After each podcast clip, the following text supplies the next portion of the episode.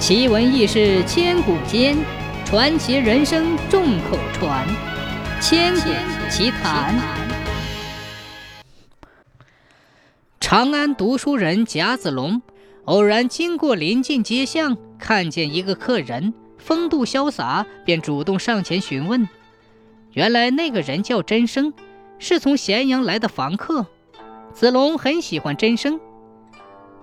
第二天。他到真生的住处去报名帖，不巧真生已经外出了。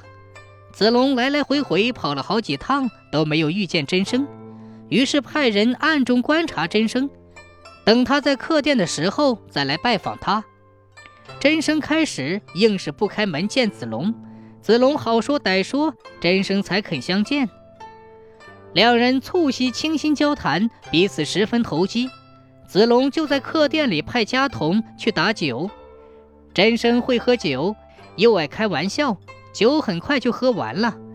真生从箱子里找出酒具，是一只没有底的玉杯，倒一杯进去已经是满满的。用小杯子把酒舀出来，放进酒壶，玉杯中的酒并不见少。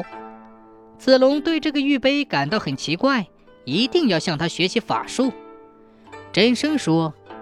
我玉杯中的酒不愿意见你，是因为你没有别的短处，只是贪心没有去尽罢了。这是仙家的秘术，怎么能教给你呢？子龙说：“冤枉啊！我并不贪杯，偶然产生了奢望，只是因为穷罢了。”从这以后，两人往来亲密，无拘无束。每当子龙拮据窘迫时，真生就拿出一块黑石头。把咒语吹在它的上面，拿它磨瓦砾，瓦砾立刻变成了银子，便把银子赠给了贾子龙。但变出来的钱仅仅够用，没有多余。子龙常常要求增加，真生却说：“我说你贪怎么样？”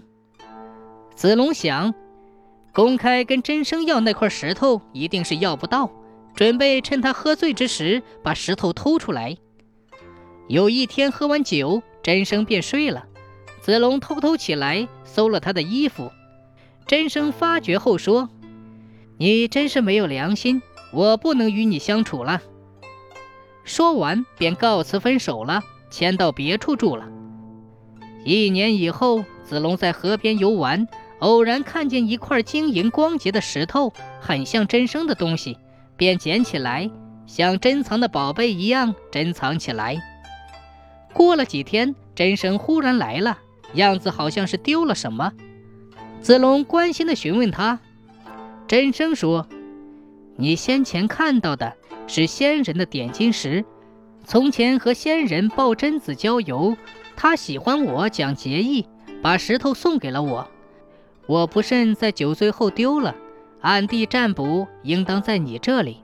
如果你肯还给我，我会报答你。”子龙笑着说：“嘿嘿嘿嘿，我生来不欺骗朋友，点金石倒真的在我这儿。”真生请求用一百两银子作为答谢，子龙却说：“一百两银子不算少，但我只求你把口诀交给我，亲自试他一试，便没有遗憾了。”真生怕他不讲信用，子龙却说：“你自己是仙人。”难道不知道我贾某不愿意对朋友失信吗？真生便把口诀教了他。子龙看到台阶上有一大块石头，准备以它作为实验，真生却拉住了他，不让他向前走。